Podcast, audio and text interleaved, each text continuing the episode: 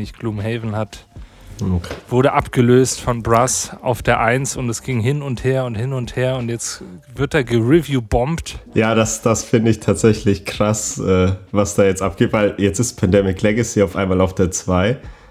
Hast du es gesehen? Ach, krass. Weil alle, nee, das habe ich nicht Weil alle Gloomhaven jetzt 1 ranken, weil die sagen, ja, das ist voll doof. und jetzt ist Pandemic deshalb auf die 2 gerutscht und jetzt ist irgendwie, glaube ich, Platz 1, 2, 3 und 4 ist Archinova. Äh, alle mit ja. einer 8,6 oder so. Das heißt, die gehen gerade die. Das ist das halt. Ich, also das, das kann ich tatsächlich nicht nachvollziehen. Also so klar, dass man sich so ein bisschen um die, um die Plätze bettelt, okay, aber dieses, dieses sinnlos auf äh, mit 1 irgendwie bewerten, nur damit ein anderes Spiel vorher ist, finde ich dann halt auch, verzerrt ja auch im Endeffekt nachher die Bewertung. Das ist einfach, ah, ist schon irgendwie auch unsinnig komplett. Das ist ja auch Boardgame Geek, ne? ja, ja gut. Aber ja, da hast du es leider häufig. Ne? Also zuletzt habe ich es mitbekommen bei dem 11 Kickstarter, wo ich damals gedacht hatte, gehe ich da rein oder nicht. Und dann kam plötzlich die ersten Bewertungen, es war so bei 5, irgendwas. Und ich dachte, gut, dass ich da nicht reingegangen bin. Und mittlerweile ist es, glaube ich, auch schon wieder bei 7, oder sogar 8. Ähm, wo ich gedacht habe, hä? Also nur weil irgendwie zwischendurch meine Anleitung schlecht ist oder so, direkt da irgendwie die schlechten Bewertungen reinzauen, ist halt auch irgendwie nicht zielführend. Ja, ja, die äh, schlechten Bewertungen hat er ja gekriegt, weil irgendwas mit der Kommunikation da nicht gestimmt hat beim Kickstarter. Dass das so voll verzögert mhm, wurde ja. und dann sind alle mad und geben da eins so. Ja, also da ist sicherlich nicht alles richtig gelaufen, aber ich denke mir dann so, hey, dann äh, man muss schon objektiv das Spiel immer noch bewerten und man kann den Kickstarter zwar scheiße finden, aber das Spiel an sich musste ja bewerten und nicht irgendwie den Kickstarter. Vor allem, weil man ja auch weiß, dass bei Kickstarter ein gewisses Risiko im Endeffekt ja immer dabei ist. Ja, aber zu BGG-Ranking, um direkt zu unserem Thema heute zu kommen, muss ich schon sagen, dass meine Top 3 Spiele, die wir heute vorstellen werden, also deine und meine, äh, ja. Die ja. sind alle in der, also meine sind alle in der Top 100 BGG und ich habe auch so meine Top 3 gemacht. Und dann meinte ich auch so zu Wally, boah, ich will eigentlich andere Spiele nehmen, weil ich finde das so lame, diese Spiele zu nehmen. Und dann Wally so, ja, aber ja. sind die anderen Spiele wirklich besser? Und dann meinte ich so, ja, zum Beispiel jetzt Food Chain. Ich sehe, ich habe aber schon Bock, jetzt Food Chain zu spielen. Und da meinte die, ja, aber findest du das besser als Spoiler, welches Spiel gleich auch immer kommt? Dann so, hm, ja, nee, so, hm, nee. Da deshalb. Äh ja, das, äh, man muss dann im Endeffekt nachher objektiv für sich objektiv bewerten. Also nicht komplett objektiv, weil das ist ja Quatsch, aber man muss schon dann auf lange Sicht auch sehen, welche Spiele habe ich so im Laufe der Zeit richtig lieben gelernt und welche haben sich auch lange gehalten und nicht, was ist jetzt gerade das Spiel, worauf ich Bock habe. Tatsächlich so als kleiner, kleiner Spoiler, ne, du bist da eher im, im mainstreamigeren Bereich, glaube ich, unterwegs. Bei mir sind es tatsächlich in der Top 3 nur ein Spiel in der Top 100, in den Top 3. Also ähm, von daher seid gespannt, was da auf euch nachher wartet bei uns in dem Thema. Ja, äh, erstmal zu uns jetzt. Äh, wir nehmen hier im Podcast auf. Ähm, wie das Ganze sich entwickeln wird, das werden wir mit euch erfahren. Deshalb euer Feedback auch äh, super erwünscht bei unserem Discord-Channel oder Instagram oder was auch immer. Könnt ihr überall ähm, euer Feedback dalassen. Äh, wir planen das ähm, natürlich ähm, regelmäßig zu machen. Wir haben jetzt den Zeitslot von zwei Wochen im Gedächtnis. Das heißt, ihr werdet dann immer Donnerstag äh, die neue Folge hören. Ich weiß gar nicht, wie schnell sich das überall hochlädt das dann immer. Das geht relativ schnell tatsächlich. Das Internet heute, ja, ja. unglaublich. Und äh, wir werden immer verschiedene Themen vorstellen. Wir haben da echt viel geplant mit dem Simon. Ähm, vielleicht stellst du dich mal kurz vor. Ja, stimmt, dich kennt ja eigentlich jeder. Jetzt schon. Ähm, ja, ich bin, ich bin der Simon, ähm, spiele auch sehr gerne Brettspiele, logischerweise. Ähm, Hallo Simon. Bin als der Schnellspieler bekannt. Also ich, ich spiele die meisten Brettspiele sehr, sehr schnell. Äh, spiele alles eigentlich durch die, durch die Bank weg, außer die, The die Themen sagen mir nicht zu. Und äh, mache da aber vor keinen Mechanismen im Endeffekt erstmal halt. Wie? Hab aber auch viele Klassiker, glaube ich, einfach noch nicht gespielt oder noch nicht oft genug gespielt. Also gerade wenn wir jetzt auf die auf dieses Battle der Top 3 da eingehen. Also weder Pandemic Legacy noch, ähm, noch Gloomhaven habe ich bisher gespielt, leider. Gloomhaven, Pranken des Löwen liegt noch auf meinem Pile of Shame und äh, Pandemic will ich eigentlich auch unbedingt spielen, aber wie es so ist, ne, im Brettspiel-Hobby, es kommen immer wieder neue geile, äh, geile Spiele raus und ja, das ist dann im Endeffekt äh, alles eine Frage der Zeit, bis ich die Dinger dann auch mal gespielt habe. Ja. Ich habe auch jetzt erst Orleans, was auch in der Top 100 ist. Ähm, ja, da freue ich mich auch drauf, hab, wenn wir das dann zusammen ich spielen und Ich habe einen Podcast gehört von den Brettagogen, die haben ihre Top 10 Backbuilding-Spiele gemacht und dann haben die mhm. über Orleans geredet und gesagt, dass es deren Top 3 aller Zeiten ist von dem Nico. Da dachte ich mir so, ach komm, ich muss das jetzt spielen und dann habe ich es mir jetzt geholt. Ja. Und ja, soll ja wohl zu zweit nicht so optimal funktionieren wie zu dritt oder zu viert. Deshalb habe ich es bisher vermieden. Sonst bin ich ein totaler Backbuilding-Fan. Also ja, ich denke auch, gucken. das wird ein richtig gutes Alti, Spiel. Altiplano haben wir auch mit Wally hier. Das, ich weiß nicht, wie ähnlich mhm. das ist, aber das, ich finde es okay. Wally mag das ja total. Deshalb bin ich mal gespannt, wie Orleans wird. Ja, bin ich auch gespannt, auf jeden Fall. Ja, ansonsten, ähm, ihr werdet mich im Laufe des Podcasts einfach, glaube ich, kennenlernen. Ja. Ähm, ich fange mal noch nicht an zu polarisieren und irgendwelche Brettspiele zu nennen, die ich überhaupt nicht ausstehen kann, sondern wir, wir machen das alles mit der Zeit. Hier. Ja, und äh, dazu auch, äh, falls ihr eine Frage habt, die wir hier besprechen sollt, äh, besprechen sollen, also natürlich Brettspiel-related, dann schreibt ihr uns gerne wie gesagt, über die üblichen Kanäle. Und dann werden wir die am Ende der Folge immer besprechen. Ähm, da haben wir auch schon für dieses Mal eine Frage. Und äh, ja, wir fangen direkt an würde ich sagen, ne? Ja. Mit den Spielen, die wir gespielt haben, ne? Genau, wir, wir, wir werden jetzt mal, äh, jeder hat ein Spiel quasi mitgebracht, was er so in den letzten Wochen gespielt hat und was er hier vorstellen möchte. Und dann werden wir halt noch ein Spiel besprechen, was wir gemeinsam quasi gespielt haben, beziehungsweise ein Spiel, was wir einfach beide gespielt haben. In dem Fall nicht mal gemeinsam, doch, Doch, haben nicht, wir, ne? haben wir. Wir haben es einmal gemeinsam gespielt. Das war, glaube ich, auch mit die schlechteste Partie ja, wahrscheinlich. Wir, wir hatten irgendwie ne? 80 Punkte nur oder so. War richtig, ja. richtig kacke. Ja, Aber es hat dir auch damals, ich weiß es noch, äh, warst du auch noch nicht so ganz. Also sollen wir vielleicht mit dem Spiel direkt anfangen? Ja, komm. Ja, Dorf, also es geht um Dorfromantik. Ähm, und dieses Spiel hat, glaube ich, so das Problem, dass es in der Erstpartie relativ lame wirkt und sich erst im Laufe der, der nächsten Partien entfaltet. Also ich kann jetzt sagen, ich habe es damals auf der Messe mitgenommen und habe es jetzt über 30 Mal gespielt. Das ist für mich ein absoluter Hit und definitiv Spiel des Jahres Anwärter. Aber ich weiß, in meiner Erstpartie und auch in der Erstpartie, die wir dann gemeinsam gespielt hatten, war es so, dass es irgendwie so ein bisschen ernüchternd war, weil man wusste noch nicht so ganz, ach, wir legen da so Plättchen und das dümpelt so vor sich hin und dann ist es auch irgendwann vorbei. Aber diese, dieser Kern des Spiels, der, der kommt ja eigentlich erst, wenn man es zwei, dreimal gespielt hat, richtig raus. Ja. Äh, erstmal, wo geht's, äh, worum geht's bei Dorfromantik? Ist ein kooperatives Spiel, äh, basierend auf der Videospiellizenz, die ich nicht gespielt habe, aber glaube ich sehr, sehr ähnlich ist. Ähm, ja, tatsächlich. Für ein bis sechs Spieler und wir werden hier ähnlich wie bei Carcassonne Plättchen anlegen und versuchen, verschiedene Gebiete verschieden groß zu machen, weil wir werden bestimmte Plättchen aufdecken, wo dann eine Mission ist. Zum Beispiel hat ein Wald von fünf, also den Wald, der fünf äh, groß ist und wir müssen dann die Fläche so anlegen, dass wir das Gebiet genauso abschließen. Also man muss das nicht mal abschließen, man kann das später noch erweitern, aber es muss halt immer genau diese Größe haben. Und ähm, ja, das machen wir dann, bis das Spiel vorbei ist, weil alle Plättchen ausgelegt wurden. Und dann kommt erst das Besondere am Spiel und zwar der geniale Mechanismus der Achievements ja, der ist ja der absolute Hammer. Ne? Also man schaltet mit, äh, mit Hilfe von neuen Errungenschaften, neue Plättchen frei, die man ab da an quasi immer in das Spiel mit reinmischt. Das heißt, das Spiel wird tendenziell auch länger. Ne? Also man nimmt nicht stattdessen Plättchen raus, sondern man schaltet quasi Bonusplättchen frei, die das gesamte Spiel länger machen, weswegen auch die Highscores höher werden, weswegen andere Achievements leichter werden. Und ähm, das, ist, das ist einfach nur klasse. Also habe ich in dieser Art in so einem seichten Familienspiel auch noch nie gesehen. Und das ist definitiv auch höchst innovativ.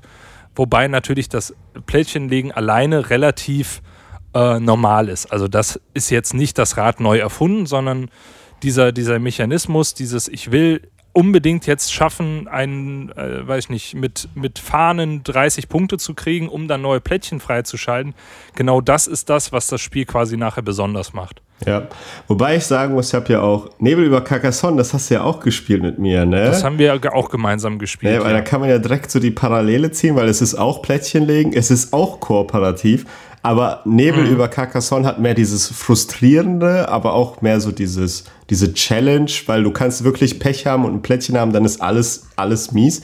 Das hatte ich jetzt bei Dorfromantik noch. Also ich hatte das schon so, dass wir mit Wally unbedingt dieses Plättchen wollten und das kam nicht. Ja. Aber bei. Mit, oder mit, mit einem Punkt hat man das Achievement dann nicht erwischt und ja. dann ärgert man sich Aber schon. es ist natürlich. nicht so frustrierend wie jetzt Nebel über Carcassonne. Nee. Das äh, hat schon mehr so dieses Frust. Ich finde aber das Plättchen legen bei Nebel über Carcassonne spannender als bei Dorfromantik.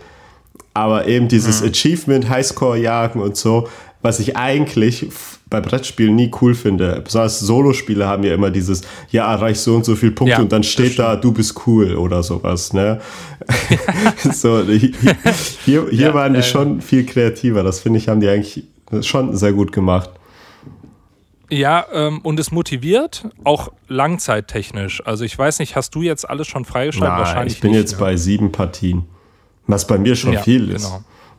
Also mir fehlen, glaube ich, jetzt noch drei Achievements und das sind auch ziemlich, ziemlich heftige.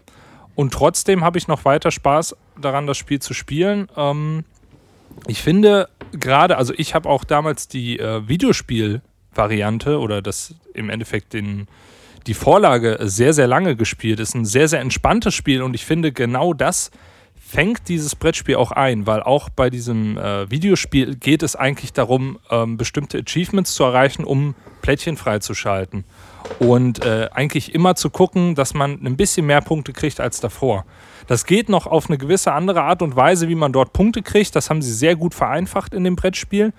Und ich muss ehrlich auch sagen, ähm, ich habe auch aufgrund dessen, dass ich dieses Brettspiel jetzt nochmal gespielt hatte, habe ich auch nochmal versucht, das Videospiel zu spielen. Muss aber sagen, dass ich aktuell tatsächlich immer lieber zu dem Brettspiel greifen würde, weil es kurz ist, weil es knackig ist und ähm, gerade weil man sich zu zweit auch sehr, sehr gut absprechen kann. Das ist so ein bisschen auch das Manko von dem Spiel, dass es ab drei Personen dann doch eher etwas langweilig wird, glaube ich, weil man auf die anderen Personen ja entweder eingehen muss oder im Endeffekt jeden so seinen Zug machen lassen muss.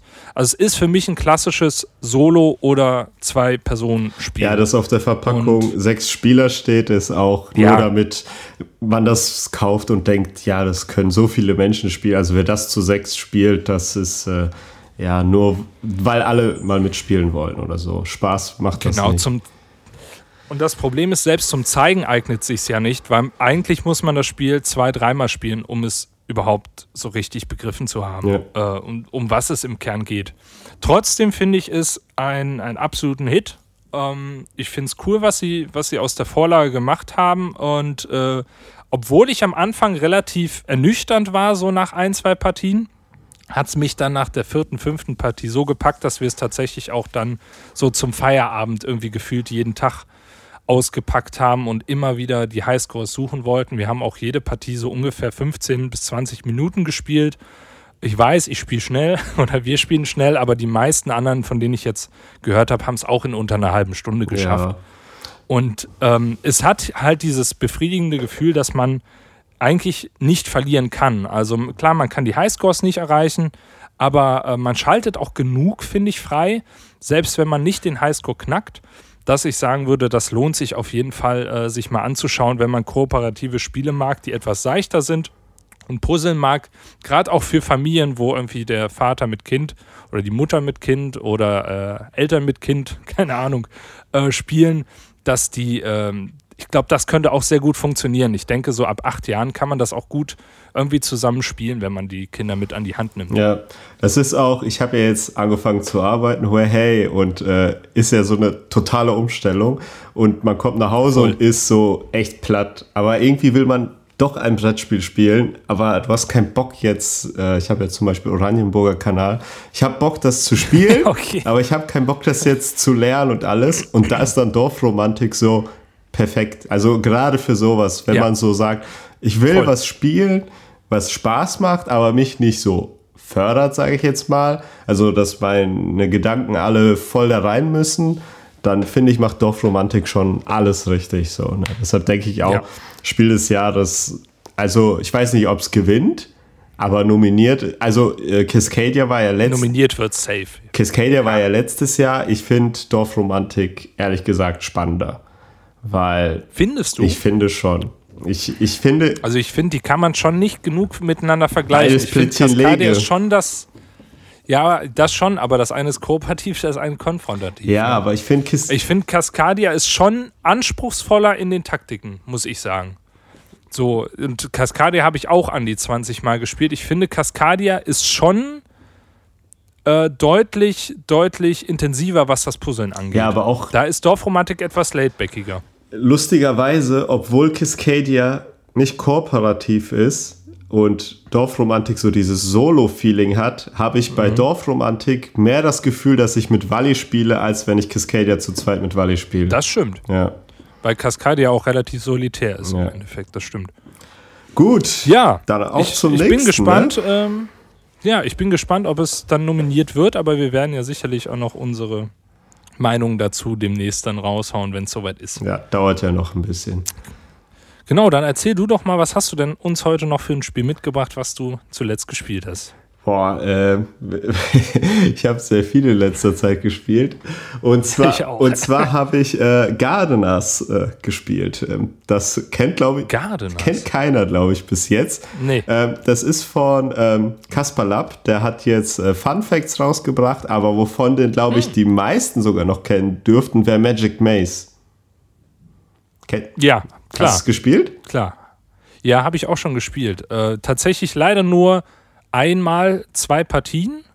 Äh, hab's mir danach aber gekauft und nicht mehr gespielt, weil im Endeffekt man da ja auch einfach eine Gruppe für braucht. Ja. Aber es ist genauso die Art von Spiel, die ich mag, kooperativ, nicht sprechen, auf Zeit, das finde ich immer cool eigentlich. Da bin ich mal gespannt, wie der Gardeners gefällt, weil es ist ja. kooperativ, nicht sprechen, ein Naturthema, weil wir legen einen Garten für den Kaiser oder sowas. Und es ist mhm. knobellastiger als äh, ein Magic Maze. Und zwar wird das so sein, dass wir ähm, erstmal so ganz viele Plättchen haben und wir teilen die einfach auf uns auf. Also Wally kriegt einen Stapel, ich krieg einen Stapel oder jetzt du und ich. Und danach ziehe ich eine Missionskarte, die nur ich verdeckt sehe. Du siehst aber die Bedingung. Also das heißt zum Beispiel, ah, dass es ah, alles Pärchen cool. sein müssen. Und dann darf mhm. ich, äh, wir legen am Anfang erstmal so ein, äh, ich glaube, das ist ein 5x5 Raster oder 6x6 Raster, irgendwie so, alle Plättchen aus. Und ich darf dann Plättchen nehmen und zu dir legen. Also ich darf nur Plättchen rausnehmen. Mehr darf ich nicht als Aktion machen. Und du darfst die Plättchen dann reinlegen. Das heißt, ich lege die dann wieder raus, du legst die wieder rein. Ähm, zu zweit ist das dann relativ einfach, sage ich jetzt mal, weil ich werde eine Mission haben. Mhm. Sobald alles davon gegeben ist, sage ich einfach, okay, leg beide Missionen hin und dann ziehst du eine Missionskarte und dann das gleiche Spiel nochmal. Aber wichtig ist, meine Bedingung muss weiterhin erfüllt sein, damit wir vorwärts kommen. Und deine muss dann auch erfüllt sein. Zum Beispiel. Aber die wird nicht aufgedeckt wahrscheinlich. Nee, die wird nicht aufgedeckt. Das heißt, meine, ja. äh, äh, meine Mission ist zum Beispiel, dass ich Pärchen habe von äh, kleinen Blumen und deine ist dann, dass Bänke nicht außen liegen dürfen, sondern innen liegen müssen. Aber ich weiß das ja nicht. Das heißt, ich muss durch dein, was du dann rausschmeißt, herausfinden, was es ist. Und danach ziehe ich eine dritte, also ich ziehe dann wieder eine, die muss dann auch erfüllt werden. Und danach, wenn dann die vierte kommen würde, wird dann die erste aufgedeckt und die gilt dann nicht mehr und das wäre dann unser erster Punkt. Wenn das zu zweit ist, dann äh, macht man das halt so. Wenn jetzt aber mehr Spieler, würde ich eine Mission ziehen, dann du eine Mission und danach würde Wally noch eine Mission ziehen. Das heißt, wir haben dann drei verschiedene Parteien oder es geht ja auch zu viert und ähm, das ist im Grunde auch schon das ganze Spiel. Wir haben 15 Minuten Zeit und versuchen halt so viele Punkte zu machen wie möglich. Mhm. Und das ist wirklich, wo äh, Magic Maze so ein bisschen ja, so auf Crack war, sage ich jetzt mal, dass man so alles versucht hat, schnell zu machen und man war auch so leicht gereizt und so voll der Stress. Ähm, der ist bei Gardeners nicht da. Also ich habe das äh, jetzt dreimal gespielt. Ich habe mich da nie gestresst mhm. gefühlt, aber es ist halt sehr knobelig. Also das war wirklich, du legst das und dann denkst du dir so, boah, nicht so, hä, wieso macht er das jetzt? Sondern man denkt so, hä, was für ein Puzzle hat er da jetzt? Was für ein Rätsel cool. ist da jetzt, das da auf mich wartet? Ähm, ich bin sehr gespannt, wie sich das mit mehr Personen spielt. Ich finde es zu zweit, ähm, fand ich es gut. Hat mich jetzt nicht so vom Hocker gehauen, dass ich sage, boah, Garden das beste Spiel ever. Ähm, ich fand es interessant, aber ich glaube persönlich, dass mit mehr Spielern das diese, ich sag jetzt mal, Fun, dieses Lustige noch mehr dazukommen kann, aber auch viel knobeliger. Also stellenweise war es ein bisschen leicht, fand ich, die äh, herauszufinden, wer da was macht. Besonders diese 15 Minuten fühlen sich dann manchmal auch schon so an, so okay, weil 15 Minuten sind echt lange, besonders lange, so wie wir, wenn man so schnell spielt. Da kann, können diese. Eine Partie Dorfromantik halt. Ja, spielt eine Runde Twilight Imperium. Äh, ja, und diese 15 Minuten und man macht eigentlich ja die ganze Zeit das Gleiche dann mit diesen Rätseln. Also eigentlich ändert mhm. sich da nichts. Ähm, es gibt aber noch Module, die das irgendwie schwerer machen. Die äh, dürften wir jetzt mit Wally reinnehmen. Da steht halt, spielt so lange, bis ihr, keine Ahnung, 20 Punkte geschafft habt. Dann nimmt diese Modul Module mit rein. Äh, die speisen das Ganze dann nochmal auf. Aber ich bin, äh, ja, ich bin nicht, ich würde jetzt nicht sagen, dass ich so wow geflasht bin. Aber ich bin so, ja, okay, ähm, will ich auf jeden Fall weiterspielen. So. Ja, ich habe äh, ganz vergessen, dass ich dieses Spiel äh, angefragt habe beim Verlag. Äh, das ist von Sit Down Games, weil äh, ich glaube, das mhm. war zu Spiel angekündigt, aber ist erst jetzt angekommen. Und äh, das war dann so in der Post und dann so, hä, was ist das? Und auch super leichte Regeln. Wir spielen gerade so leichtere Spiele, während ich hier Frosthaven die Regeln vorbereite. Deshalb bin ich gespannt auch, wie das ganze Ding sich mit drei oder vier Spielern spielt. Ich sehe gerade, dass die deutsche Lokalisierung ist wohl bei Hoch. Ja, genau. Sit Down, Sit Down hat äh, Hoch jetzt komplett übernommen. Also Hoch bringt alles von Ach, denen. Die haben auch dieses neue Spiel Tavern, Tava, bla bla, keine Ahnung was. Dieses, ja, ich glaube, ich weiß, was du meinst. Dieses, äh, dieses Deduktionsspiel, meinst du? Äh, wenn ich kurz aufstehe. Ich hab's hier nämlich. Ach, du hast das? Ja.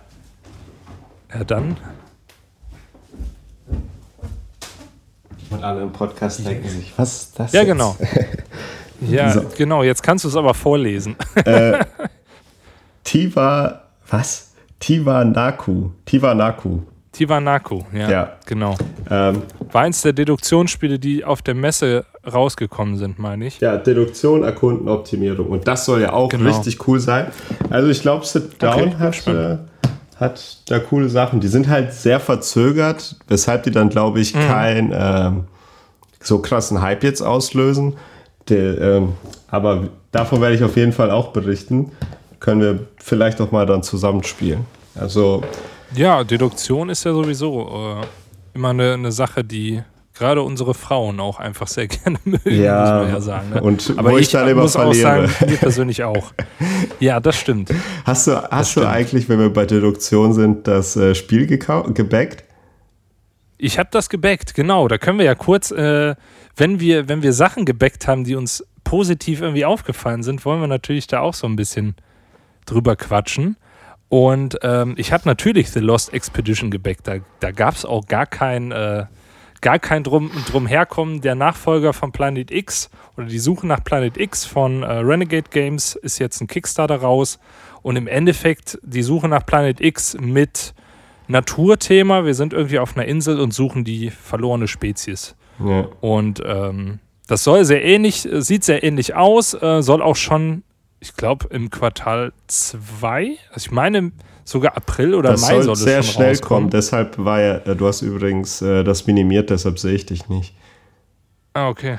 Ähm, das soll sehr schnell kommen. Das ist ja auch irgendwie der einzige Benefit, wenn du beim Kickstarter mitmachst. Deshalb, ähm, ja. deshalb habe ich da jetzt nicht mitgemacht und warte dann auf die deutsche Lokalisierung. Ja, Nee, das ist, das ist ja, das ist ja äh, auch vollkommen in Ordnung. Aber also bei uns war es nachher dann so, dass wir, dass wir gesagt haben, wir müssen, wir müssen das jetzt äh, backen. Also da führt kein Weg dran vorbei. Das, äh, das ist einfach eins, eins unserer liebsten Spiele, also von, von meiner Freundin auf jeden Fall auf der Eins, denke ich. Und äh, ich habe es ja auch schon, also Planet X, ich habe es ja auch schon über boah, über 30 Mal gespielt und auch viele Male Solo. Okay. Ja, nee, äh, klingt aber gut, Gardeners. Also ähm, klingt auf jeden Fall nach einem Spiel, was ich mir auch anschauen sollte. Das ist äh, definitiv so. Das klingt gut. ja, wenn wenn dir Magic Maze gefallen hat, selbst wenn ein Magic Maze nicht gefallen hat, weil man eben diese Hektik nicht mochte, dann könnte Gardeners ein mehr ansprechen. Man muss aber natürlich mögen. Ja, ist ja dann auch so ein bisschen Deduktion drin. Ne? Ja, man muss natürlich aber auch mögen, dass man nicht reden darf. Also, das Aber ja. ich finde das nicht schlimm. Also gerade gerade da scheiden sich, glaube ich, auch die Geister. Also bei, bei, Dedukt äh, bei, bei Echtzeit und bei Nichtreden sind ja einfach viele auch schon raus. Ja. Und das kann ich auch verstehen. Aber habt, habt ihr mal ein Lacerda gespielt oder so? Da redet ja auch keiner. ja, aber da ist es nicht erzwungen und da gibt es auch keine Sanduhren. Deshalb dauert das auch so lange.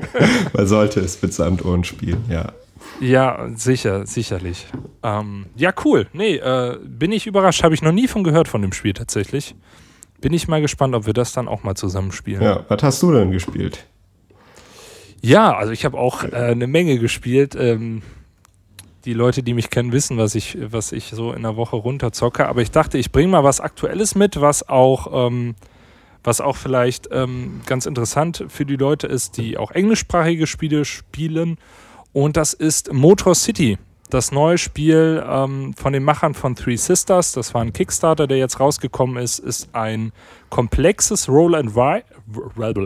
Roll and Ride ähm, wo wir quasi so ein bisschen Kanban EV-Style-mäßig ein, eine Autoproduktionsfirma irgendwie übernehmen. Das Thema, muss ich sagen, fühlt sich leider nicht so ganz immersiv an, wie es jetzt bei Three Sisters noch war. Das hattest du ja, meine ich, auch schon gespielt. Ne? Nee, ich habe Oder hattest Fleet, du nur Fleet gespielt? Nur Fleet gespielt.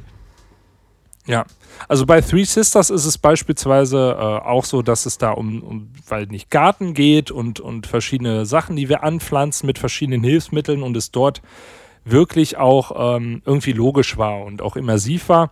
Hier muss ich sagen, bei Motor City, ähm, ja, haben wir im Endeffekt so ein Auto-Imperium, ähm, versuchen auf ja, vier verschiedenen Teilen des Plans Sachen abzukreuzen. Wir haben so ein ähm, Produktionstableau quasi, ein, ein Forschungstableau.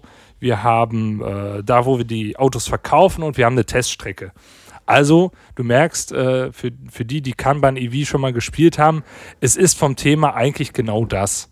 Ähm, heruntergebrochen auf ein Roll and Ride, ähm, was sich auch schon, würde ich sagen, im Kennerbereich ansiedelt, was aber definitiv unter Three Sisters und vermutlich auch Fleet ähm, ja, anzusiedeln ist von der Komplexität. Ähm, du kannst sicherlich bei Fleet auch bestätigen, dass es dort auch sehr viel um diese Kettenzüge geht, die man, die man versucht irgendwie zu triggern. Das ist bei Three ja. Sisters auch. Hier bei Motor City muss ich sagen, gibt es diese Kettenzüge nicht in dieser Form.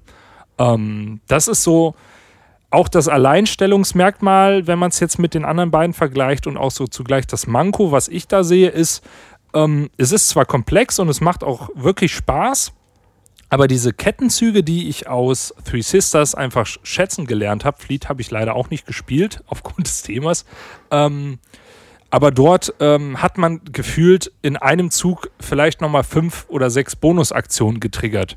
Das haben wir in, in diesem Fall nicht. Wir haben so ein bisschen ein Engine-Building drin, dass wir äh, pro Runde Siegpunkte machen können, indem wir auf so einem Tacho hochgehen können. Wir können auch die ähm, Aktionen upgraden, dass wir quasi verstärktere Aktionen machen können. Aber es ist nicht dieses klassische, ähm, ich mache den Zug und dann kann ich hier, hier, hier und hier noch was abkreuzen. Dafür haben sie das, äh, den klaren Vorteil, den bisher die die anderen Spiele haben äh, auch übernommen. Das ist so ein bisschen das Dice Drafting. Ich weiß nicht, ob es bei Fleet auch so ist. Bei Three Sisters ist es auf jeden Fall so, ja, dass wir nicht. quasi Genau, also wir, wir haben verschiedene Würfeln und äh, verschiedene Aktionszuweisen. Ähm, jeder sucht sich der Reihe nach einen Würfel aus und ähm, kriegt gegebenenfalls einen Bonus, der da noch drauf ist. Und ja, löst damit nochmal eine zusätzliche Aktion aus. Also eigentlich drei Sachen in einem Würfel. Das machen wir zweimal. Und der letzte Würfel, der dann nicht genommen wurde, der wird für alle nochmal als eine Aktion quasi ausgewertet. Das heißt, eine. Standardaktion kriegt jeder dann nochmal. So exakt wie bei Fleet. Genau, und wie, auch wie bei Three Sisters im Endeffekt. Ähm, es ist auch direkt noch so eine kleine, ähm, so eine kleine Erweiterung bei, die ähm, ja nochmal Sachen belohnt, die wir in der, ähm, die quasi unseren unseren Choose-Mechanismus, welche Würfel wir nehmen, quasi belohnen kann, was motivieren kann. Ähm, und wir haben, anders als bei, bei den anderen beiden Teilen, ähm, auch einen Malus, den wir jede Runde kriegen. Und zwar gibt es wie bei Kanban EV so eine, so eine Susanne, Sarah, keine Ahnung, wie sie Sandra. Sandra, die Sandra, genau. Das ist die Ehefrau ähm, von oder Frau von oh, oh, Peter Lacerda. Das tut mir leid, Herr Lacerda, wenn du das hörst hier. Das ist, äh, war nicht meine Absicht. Das ist, das ist ähm, ja auch, äh, wo einige dann sagen, wieso ist der Bösewicht in dem Spiel mit dem Namen seiner Frau betitelt. ja, wobei du kannst ja auch auf der lieben Seite spielen, ne? Dann ja. ist ja vielleicht. So ist er aber nicht ja, gedacht. Ähm, nee, so ist sie nicht gedacht. Ähm, wer weiß, was da in ihm brodelt. also wir haben auf jeden Fall auch so einen, so einen Würfel, der uns jedes Mal äh, in, je, in, der, in jeder Runde eine Aktion sperrt. Das heißt, wir können da unseren Würfel nicht drauf platzieren und ähm, das kann natürlich auch so ein bisschen die Aktion, die wir machen, oder wird die Aktion, die wir machen, hart beeinflussen. Ähm, wir können auch über diverse Sachen das wieder freischalten, dass wir auch das benutzen können, aber es ist so ein bisschen ein Limitieren und ähm, du merkst, es ist schon weiterhin ein komplexes Spiel, aber eher für die Leute, die sagen, Fleet und Three Sisters waren mir vielleicht ein bisschen zu komplex, ein bisschen zu viel auf einmal. Ähm, vielleicht so der nächste Step von der Clever-Reihe, wo ich ja auch sagen muss, die ist ja auch schon auf einem leichten Kennerniveau, aber noch auf einem Einsteiger-Kenner-Niveau, ähm, dass man vielleicht von dort aus auf Motor City umsteigt, weil es von, den, von der Übersichtlichkeit der Aktion dann etwas leichter ist zu wissen, welche Aktion mache ich jetzt eigentlich. Und ähm, es gefällt mir trotzdem sehr gut. Ich habe es auch einmal solo gespielt. Der Solo-Modus ist ziemlich hart, weil dort spielen wir gegen ich weiß gar nicht, ist das dann auch immer noch die Sandra? Jedenfalls irgendwie den Bot, der quasi, je nachdem, welche Würfel ich aussuche, dir dann, ähm, ja, gewisse Boni in dem Board einfach abstreicht, jede, jede Runde zweimal. Und das kann schon richtig hart sein. Also der äh, Solo-Modus ist auch sehr fordernd. Ähm, hat mir auch sehr gut gefallen. Ich habe es jetzt, glaube ich, drei oder vier Mal gespielt und muss auch sagen, ich habe auch weiterhin richtig Bock. Ähm, ist definitiv unterschiedlicher als Three Sisters und Fleet, so von dem, was ich gehört und gesehen habe. Ich habe es mir ja erklären lassen. Aber ähm, etwas, etwas leichter und trotzdem lohnt es sich. Ähm, mhm. Genau, würde ich, ja. würd ich jetzt mal abschließend so sagen. Denke, eine Lokalisierung wird wahrscheinlich eher schwierig. Also mit äh, drei Schwestern hat, haben sie ja tatsächlich bei Schwerkraft die Lokalisierung gehabt. Ich denke nicht, dass Motor City da eine Lokalisierung bekommen wird. Kann ich mir nicht vorstellen, weil äh, es im Endeffekt schon sehr, sehr klein ist. Außer drei Schwestern hat sich vielleicht sehr, sehr, sehr gut verkauft. Das kann natürlich sein. Ja, Autothema klappt ja nicht so in Deutschland. Gerade in Deutschland. Asmodee wollte ja Heat auch nicht machen. Jetzt, haben sie, jetzt machen ja, sie es doch. Ja gut, dass sie jetzt zurückgerudert haben, ne? Thalia Exclusive. Ja Echt? Das wusste ich nicht. Das, das, ist auch komisch, ne? Ja, wobei. Deals, die Deals. Ja. Ja, mich lockst du damit jetzt gar nicht so hervor, muss ich sagen. Aber ich bin auch so bei Roland Rides, ich spiele, wenn ich die spiele, dann habe ich richtig Bock und spiele die ganze Zeit. Aber wenn ich höre von diesem Spiel, denke ich mir so, ich habe schon so viele Roland Rides, wofür brauche ich das jetzt noch? Und das mhm. Autothema catcht mich halt null. So, ne? Das, das kommt auch gar nicht durch. Mhm. Das kommt leider, und das ist auch, das ist auch ein großes Manko bei drei Schwestern beispielsweise sieht es auch einfach optisch ansprechend aus und ähm, jede Runde passieren Sachen, die auch logisch sind und ne? Hier in dem Fall muss ich sagen, von der Optik her ist es so, hm, okay. Ähm, wenn ich es jetzt öffnen, also wenn man sich es jetzt anschaut, würde ich jetzt auch nicht sagen, boah, es ist so ansprechend, sieht es aus, dass man sich es unbedingt anschauen sollte. Sondern das ist wirklich eher in dem Spiel selber und wer Fleet oder Three Sisters gespielt hat, weiß auch, wie viel da drin stecken kann in so einem Spiel. Und für die Zielgruppe ist es oder für die, die im Endeffekt leichtere Roland Rides, die vielleicht schon in die Richtung gehen, gespielt haben und sagen, wir wollen jetzt so ein Next Level haben, da könnte ich es mir auch gut vorstellen. Ja. Ja, genau. Ja. Das, war, das war mein Spiel, was ich gespielt habe und äh, genau. Da würde ich sagen, gehen wir direkt weiter, ne? Äh, Gehen wir direkt weiter, dann bist du mal wieder dran. Sollen wir, sollen wir abwechselnd einfach die Top 3 machen? Dass wir mit der 3 anfangen, dann die 2 und dann die 1, dann ist es ja noch spannender eigentlich. Ja, natürlich machen wir das. Ich habe das, ich merke gerade, ich habe, äh, ich schreibe Hast du dir das nicht gemerkt? Doch, doch. Ich äh, habe es aber nicht platziert, aber das kann ich ganz schnell. Weil ich finde persönlich, äh, also wir wollten jetzt nicht eine Top 10, weil das würde echt lange dauern.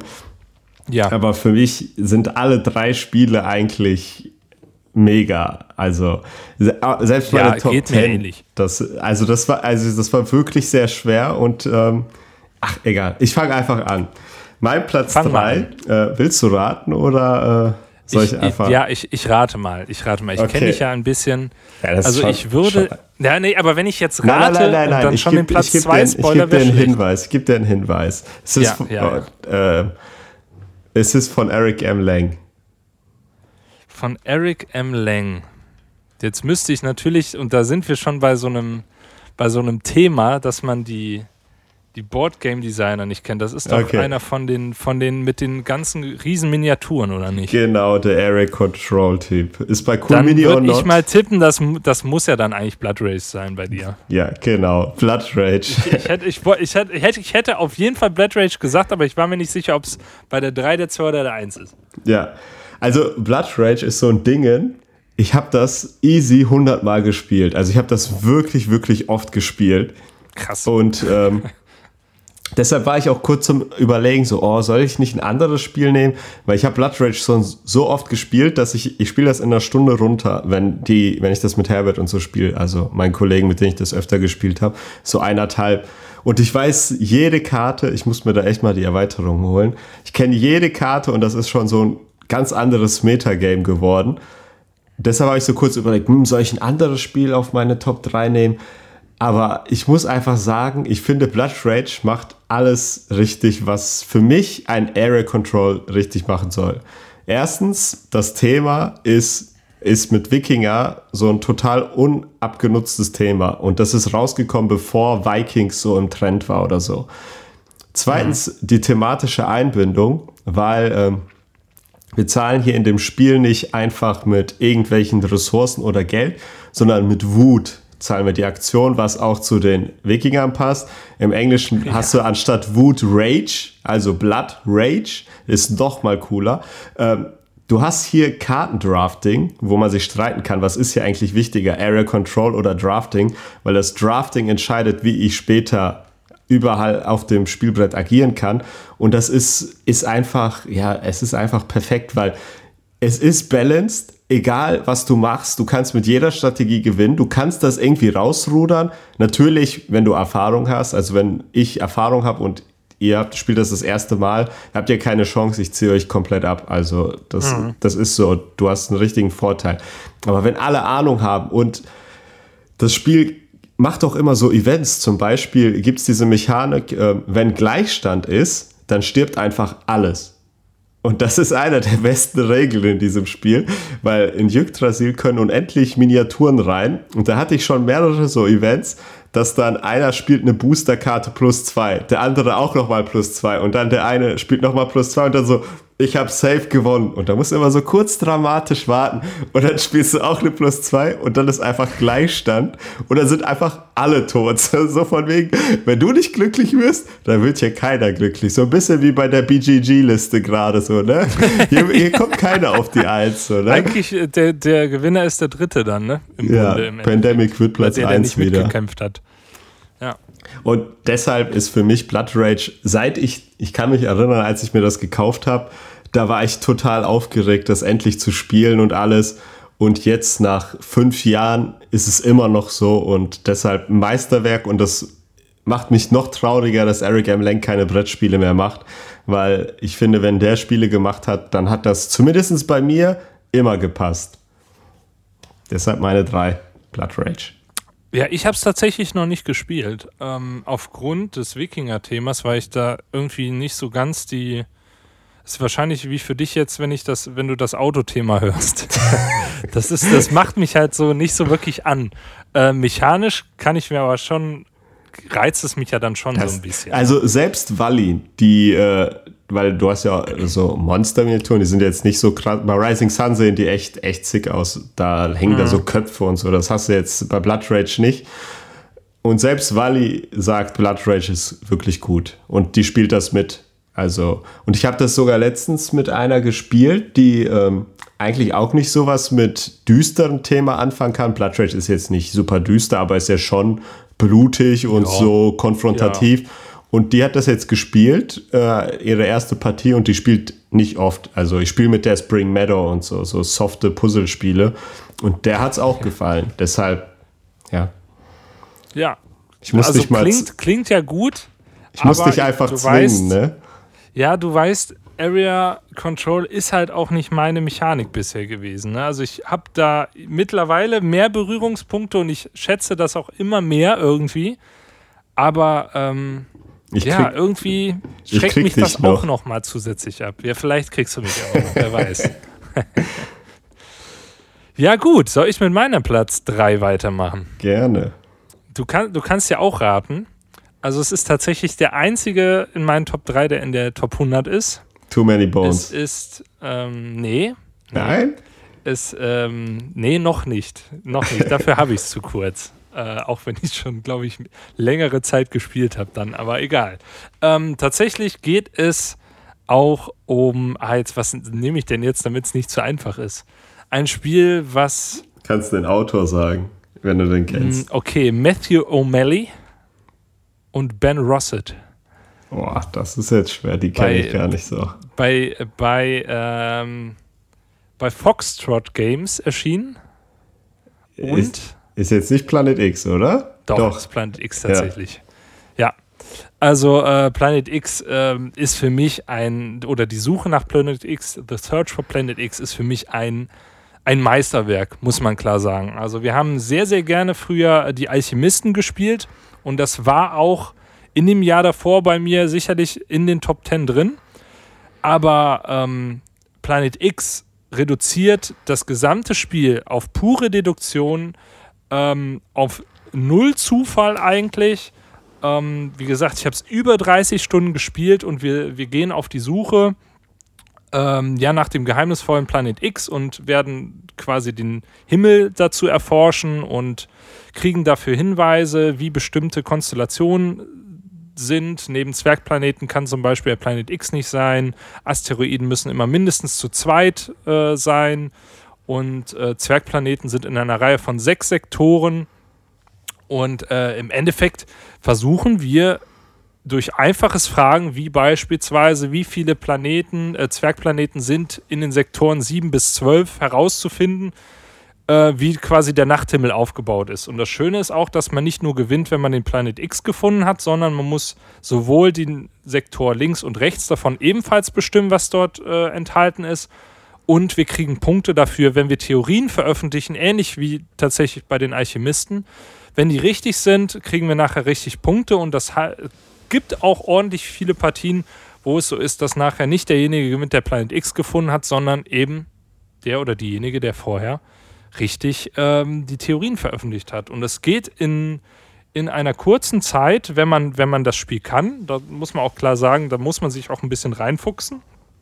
Ich bin sehr, sehr schlecht in diesem Spiel, leider. Also gegen den, in dem Solo-Modus habe ich vielleicht in 10% der Fälle eine Chance. Gegen äh, meine Freundin würde ich sagen so 20, 30 Prozent.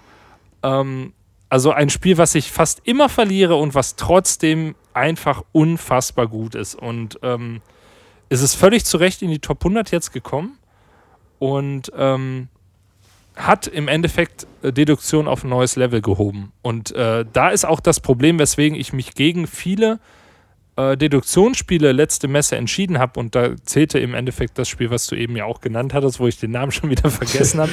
Vielleicht ein bisschen doof, Vielleicht Tivanaku. Ja, vielleicht ein bisschen doof, diesen Namen gewählt zu haben, aber es gab ja so ein paar. Wir haben zum Beispiel auch hier ähm, das, ähm, wie hieß denn der Code? Ah, sag mal schnell. Du meinst, vergessen. ich weiß, was du meinst. Was jetzt auch bei Ah. Hook rauskommt. Genau. Tur- Turning äh, Machine. Turning Machine. Ja. Turning Machine haben wir auch. Äh, Turing. Turing, nicht Turing Turning. Machine, Tu- okay. ja. Turing Machine ähm, haben wir auch. Und da muss ich sagen, war ich komplett oder bin ich komplett enttäuscht, weil da haben wir bisher jedes Rätsel innerhalb von zwei Zügen gelöst. Und da muss man einfach sagen, wahrscheinlich vor zwei Jahren hätten wir es richtig gut gefunden, aber nach Planet X ist der Maßstab einfach extrem hoch. Und ähm, das ist, ist, ein, ist ein richtig gutes Spiel und kann ich jedem nur empfehlen, der auch mal ja ein bisschen rätseln will und der vielleicht auch nicht genug Mitspieler hat. Ich würde es auch nicht mit mehr als zwei Leuten spielen wollen, weil es dann ja. einfach zu lang dauert. Ja, wir haben es ja mal zu viert gespielt, da ging's. Ja, aber wir spielen ja auch schnell. Aber ja. wenn, ich, wenn ich weiß, dass ich mit anderen spiele und dann zwei Stunden für dieses Spiel brauche, dann ist es anstrengend. Mhm. Ne? Von daher eher was für zwei Personen, vielleicht drei oder solo. Aber ein, ein absolutes Meisterwerk an Deduktion. Wer Deduktion mag, muss das eigentlich gespielt haben, ist meine Meinung. Ja, Stimme ich dir hat's zu. Dir, dir hat es ja auch gefallen, ne? Ich, ich mag ja eigentlich Deduktion nicht so, weil ich verliere da einfach nur.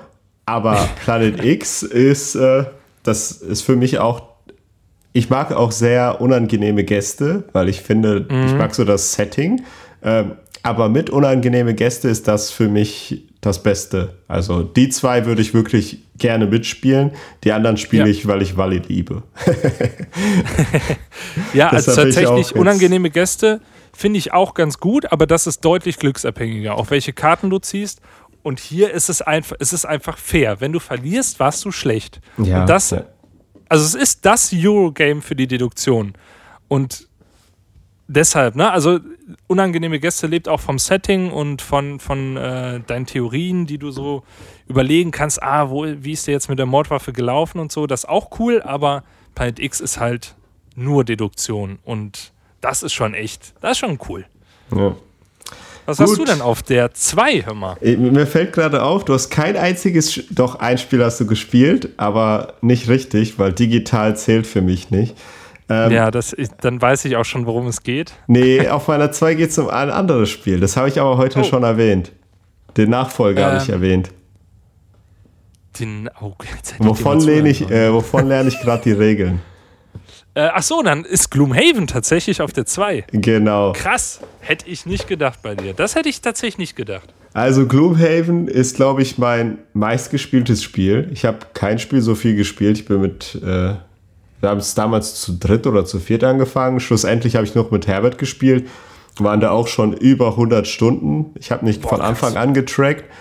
Ich, wir sind auch, glaube ich, fast kurz vorm Finale oder so, aber mhm. haben es dann nicht weitergespielt. Und jetzt ist Frosthaven angekommen. Das äh, bewerte ich jetzt natürlich noch nicht.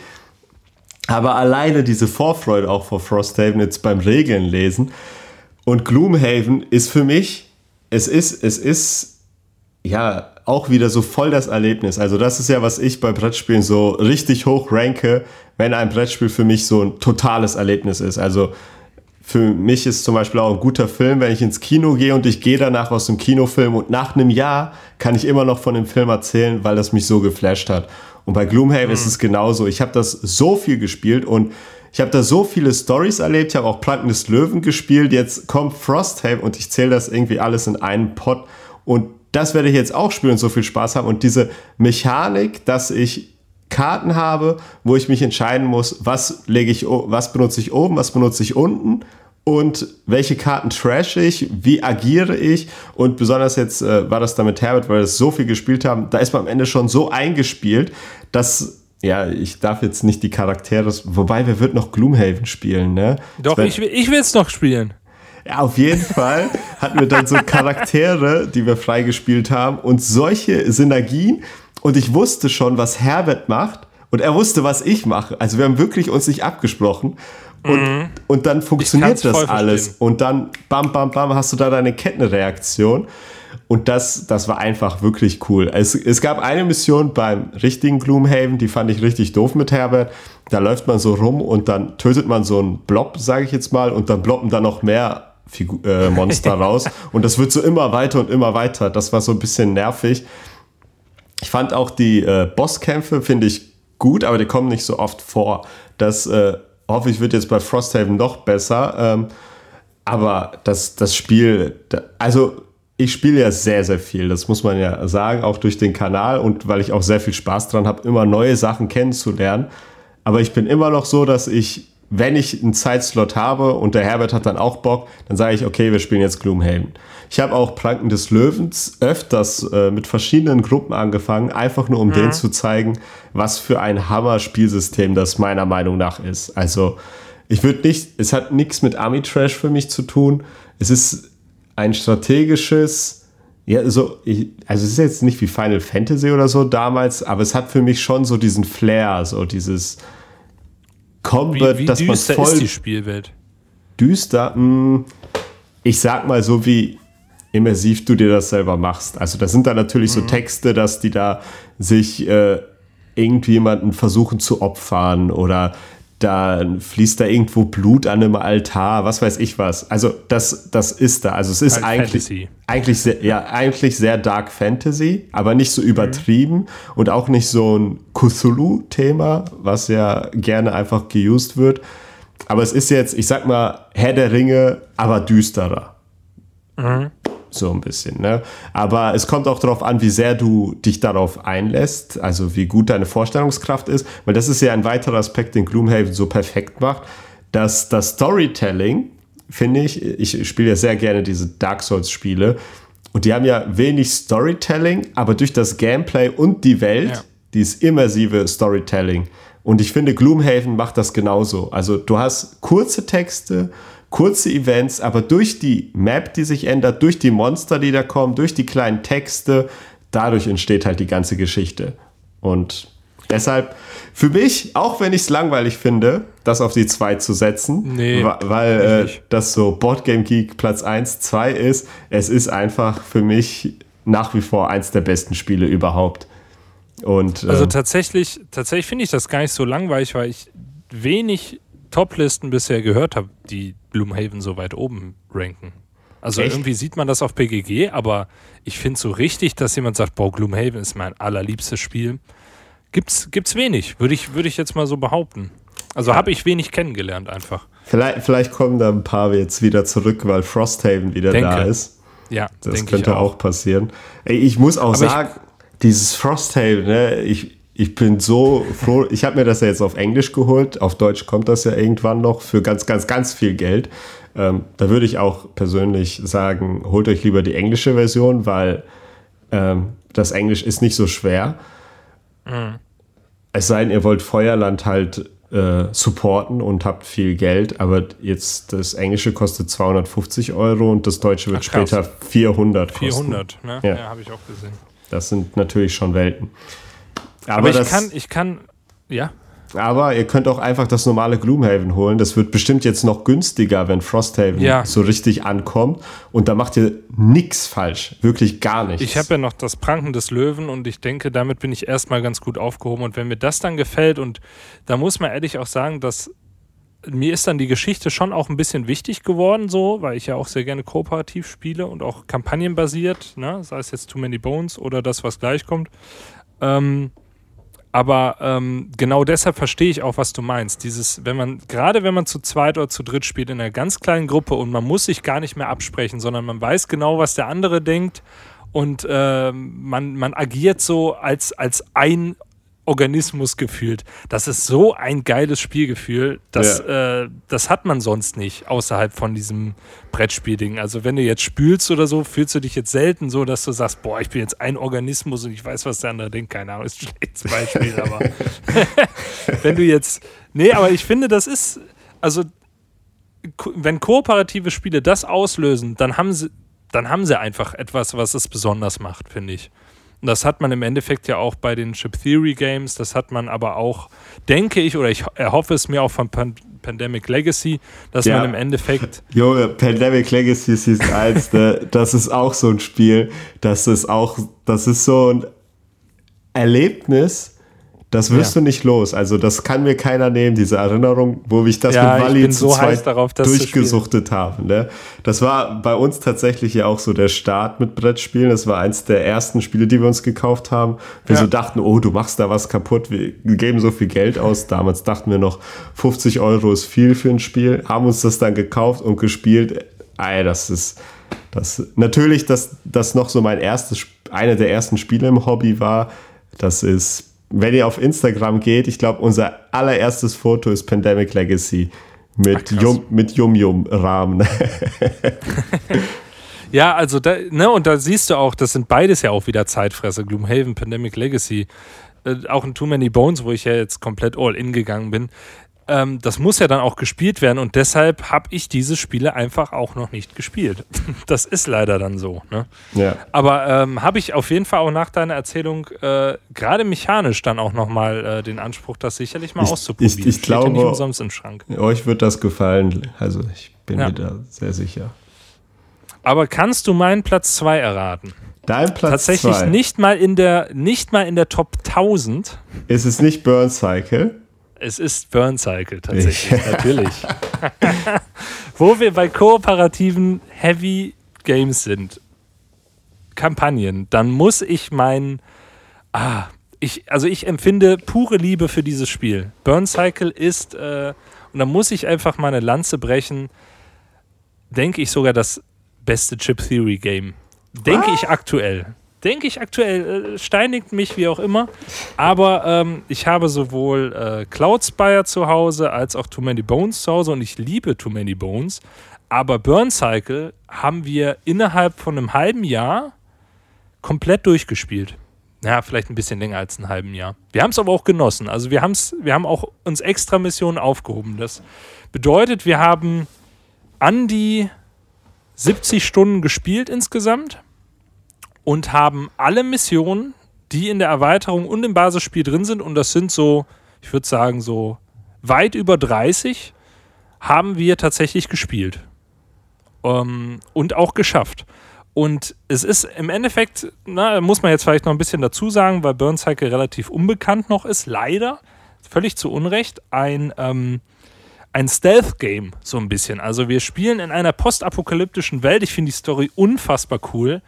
Ähm, die Menschen haben Roboter erschaffen und ähm, ja, denen quasi eine, eine Intelligenz eingepflanzt und eigenen Willen ge gelassen und dann hatten die Menschheit, ne, wie, wie sie so ist, hat sie sich gegenseitig ausgelöscht. Das heißt, es gibt keine Menschen mehr auf der Welt und die Roboter, weil sie halt lieb sind, ähm, haben gedacht, komm, wir geben den Menschen noch eine zweite Chance, beleben die irgendwie wieder, haben die Menschheit quasi wieder ja, auf die Beine gestellt und die Menschheit hat sich gedacht, komm, sind wir mal dankbar und unterjochen jetzt quasi die Roboter. Das heißt, wir limitieren Progra äh, ihre Programmierung und wir, ähm, ja, wir, wir versklaven sie. Ne? Sagen wir es mal so, wie es ist.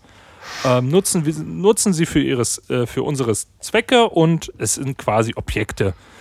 Ähm, erstmal saucooles Setting und wir begeben uns jetzt in verschiedene Großkonzerne, weil wir im Endeffekt ja dann auch logischerweise in einem Cyberpunk-Setting spielen und äh, begeben uns in verschiedene Großkonzerne, um Missionen zu erfüllen. Und ähm, wollen natürlich dort am wenigsten gesehen werden, noch weniger geschlagen werden und äh, am besten das Missionsziel erfüllen. Ähm, jeder, jeder Roboter hat dabei eigene Fähigkeiten, also komplett asymmetrisch. Die haben alle ihre Stärken und Schwächen. Wir werden ein Modul aussuchen, was wir quasi mitnehmen, also was quasi unser Kommandant ist, den beide Spieler befehligen können. Ansonsten spielt jeder einen Roboter quasi. Und ähm, es ist ein Spiel, das am Anfang knallhart wirkt und am Ende, wenn man es verstanden hat, relativ locker, finde ich, von der Hand geht. Also es ist jetzt nicht das ähm, hochkomplexeste Spiel, aber das Reinkommen ist schon echt heftig. Es gibt Chip Theory Games typisch eine Tutorial-Mission, die geht auch relativ lang. Ich meine mit Anleitung lesen, Tutorial-Mission spielen und die erste eigene Mission, bei der wir grandios gescheitert sind, haben wir, glaube ich, acht Stunden tatsächlich gebraucht. Also es ist auf jeden Fall ein Zeitcommitment. Ähm, nachher haben wir unsere gespielte Zeit so im Durchschnitt auf so anderthalb, zwei Stunden tatsächlich gehabt, was für unsere Verhältnisse auch sehr viel ist. Ähm, genau, die große Stärke ist auf jeden Fall dieses äh, Stealth-mäßige Heist. Mäßige, das heißt, wir, wir brechen in diese, in diese Konzerne ein und haben verschiedenste Aufgaben. Wir teilweise äh, klauen wir ganze Räume, ne, so richtig, äh, ähm, ja, so richtig filmreif klauen wir einfach einen Raum. Ähm, wir bringen Sprengladungen an. Wir versuchen einfach uns durchzusneaken und irgendwelche Codes zu knacken.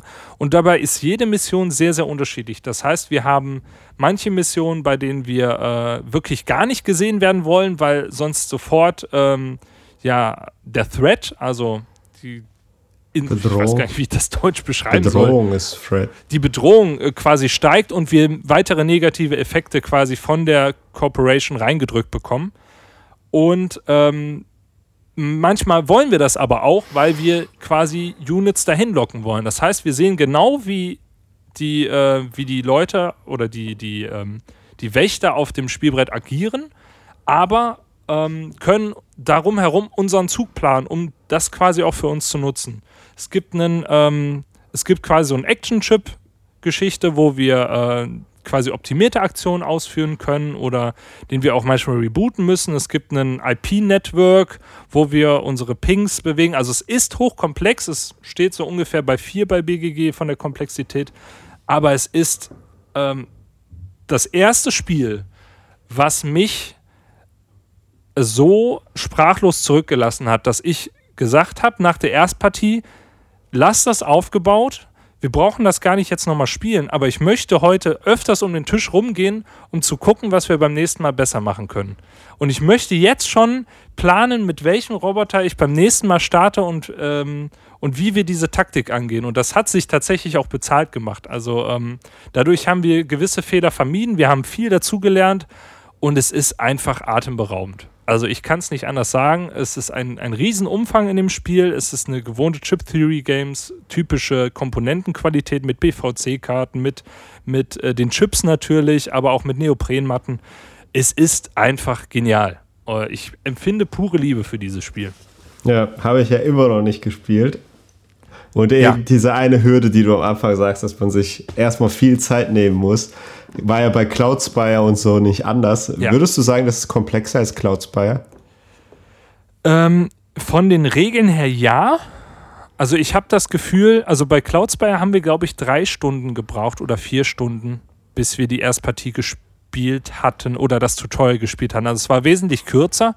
Dafür fand ich klar, ist, glaube ich, Cloudspire in, innerhalb des Spiels dann komplexer. Hm. Was die, äh, also denke, halt, ist auch schwer zu sagen, weil wir Burn Cycle halt wirklich jede Woche dann gespielt haben und das ist jetzt ungelogen. Ich glaube, 30 Wochen hintereinander, außer bei dem BSG-Wochenende, haben wir äh, gefühlt Burn Cycle hintereinander gespielt und ähm, dadurch wird alles einfach. Ne? Und es macht enorm viel aus, wenn du jetzt mit mir spielen würdest, wäre das für dich gar kein Problem weil du müsstest die ganze Managementarbeit, die es im Endeffekt ja auch bei Cloudspire oder auch bei Too Many Bones gibt, die eigentlich die eigentliche Arbeit ist, die müsstest du ja nicht erledigen, äh, erledigen quasi. Deshalb war es auch total easy damals, als ich Too Many Bones angetestet habe, weil ich jemand hatte, der mir das erklärt hat quasi. Ähm, ich würde sagen, da muss man trotzdem genauso viel Zeit reinstecken nachher wie bei Cloudspire auch oder bei Too Many Bones. Also es ist genauso ein Zeitfresser. ja. ja. Cool. Und halt also, zu zweit. Ne? Ja. Also wie gefühlt alle Chip Theory Games am besten solo oder zu zweit. Ich habe da bei eBay Kleinanzeigen, glaube ich, äh, bin ich immer am gucken, ob das war. ja, also ich kann dir ja auch anbieten, das zu spielen ne, mit mir, aber dann wird das halt seine drei, vier Stunden dauern. Und dann haben wir halt weniger andere Spiele, die wir zusammen spielen. Aber es ist einfach, und das, das muss ich einfach sagen, es ist einfach genial. Es ist das, das ist ein einzigartiges Erlebnis, das ich so auch nirgendwo anders bisher hatte. Ähm, und auch bei Too Many Bones oder Cloudspire nicht. Dass ich da saß und gedacht habe, lass das aufgebaut, ich möchte jetzt schon analysieren, wie ich morgen an die Mission gehe und gucke, wie können wir starten, welche Roboter nehmen wir. Und das ist im Endeffekt diese große, große Stärke des Spiels. Es ist sehr, sehr viel planbar. Natürlich gibt es auch Würfel, ähm, die wir für Movement, für andere Sachen nutzen können. Aber es ist ähm, dadurch, dass man diese, diese, diese programmierten Wächterzüge hat, kann man einfach oder ist, sind, die, sind die Züge, die man machen kann, so vielfältig und die Taktiken so vielfältig, je nach Mission, dass es einfach genial ist. Hm. Fun Fact: Ich habe Gloomhaven auch mit Herbert die ganze Zeit aufgebaut gelassen. ja, gut, wenn man es kann, Brett, natürlich. Ich hatte da noch keinen Brettspieltisch. Nee, nee. Ach, krass. Sehr so lang, So lange habe ich schon Gloomhaven. Gut, also, ja. Burn Cycle komplett unterschätzt. Was ist deine Platz 1? Wahrscheinlich nicht so unterschätzt, würde ich ja, jetzt mal was, tippen. Ich tippe, es ist die 1. 1 ne? ne? Was ist das, das ist, wohl? Ich denke, es ist auch die aktuelle 1. Würde ich weiß, ich, so weiß ich gar nicht. Das ja, gucken wir doch mal gerade mal live. hier die ganze Zeit. ändert sich ja die ganze Zeit und ich bin ja, da ja sehr stolz Doch, auf. es ist die Eins. Es ist gerade die Eins, krass. Ja. Ich bin da ja auch sehr stolz auf Wally und mich, weil wir gesagt haben, dieses Spiel ist einfach Hammer, als ja. das noch keiner so auf dem Schirm hatte. Da war das nicht in der Top 100 oder so. Ja, so vor zwei, drei Jahren war das schon, ne? Ja, länger. Ich weiß es gar nicht. Seit drei Jahren ist das, glaube ich, bei uns beiden auf der Eins. Ich weiß gar nicht, mhm. wann ist denn das rausgekommen? Ich habe das Gefühl, ich Worüber reden wir denn überhaupt? Seit 2018, vor vier Jahren. Nee, fünf ja. Jahre ist das jetzt schon fast. Ach, guck mal, von Roxley Games ist das ja sogar. Ja, natürlich. Brass Birmingham, das beste Brettspiel ever. Punkt. Muss ich noch was sagen? ja, ich lasse es mal so stehen, ne? Setting 1a. Du hast Euro-Elemente, die strategisch sind. Top. Du hast einen Kartenmechanismus, der jedes Spiel anders macht. In deinem ersten Zug musst du schon wichtige Entscheidungen treffen. Wie baue ich mich aus? Aber es ist nicht so knallhart wie Food Chain. Du hast Interaktion, du kannst dir Strecken wegnehmen, aber dann auch andere Sachen nutzen und voll oft dieses Gefühl, will ich jetzt dem anderen helfen, um für mich auch einen Vorteil zu holen, oder helfe ich ihm nicht und verzichte dann auf meinen eigenen Vorteil? Und ich kenne wenig Spiele, die das so gut umsetzen können. Dieses, ich nehme jetzt von ihm das Eisen, helfe ihm zwar damit, aber ich glaube, ich werde dadurch noch besser meine Strategie fahren. Oder ich rush jetzt voll auf dieses Plättchen und jedes Mal, wenn ich das spiele, am Anfang des Spiels denke ich mir so, gut, was mache ich denn heute? Und dann fängt man an und am Ende passiert dann doch was und dann ändert man doch seine Strategie. Und das ist wirklich, ich glaube, was für einige so Minecraft ist, so dieser Sandkasten, wo man sich austobt und das habe ich bei Brass Birmingham. Hier tobe ich mich strategisch aus. Bin jedes, ich hatte noch keine einzige Partie Brass Birmingham, wo ich gesagt habe, hm, das war jetzt nicht so gut. Ich spiele es richtig viel zu zweit und das ist auch richtig interessant. Wenn man es dann zu dritt spielt, ist es komplett anders. Also es hat eine komplett mhm. andere Dynamik. Nicht, dass die besser oder schlechter ist. Ich finde alles top, ob zu vier, zu dritt oder zu zweit. Es spielt sich dann aber nochmal anders. Das heißt, jeder Mitspieler ändert auch so ein bisschen, wie sich dieses Spiel spielt. Einziger Nachteil, wenn ihr Spiele nur einmal spielt, dann holt euch nicht Brass Birmingham. Die Erstpartie ist wirklich nur zum Kennenlernen da. Da checkt man erstmal gar nichts, außer ihr habt einen wirklich guten Erklärer. Ich gebe mir da immer sehr viel Mühe, auch schon die Strategien so ein bisschen zu erläutern, weil es gibt so einige Sachen, die muss man halt einfach wissen. Ne? Zum Beispiel schreibt ihr das auch in den Regeln, habt keine Angst, Schulden zu nehmen, weil hier in dem Spiel ist es das so, dass man drei Minus-Einkommen kriegt das sind nicht wirklich minus drei, aber egal. Und dann kriegt man halt 30 Pounds dafür. Und das. Mhm.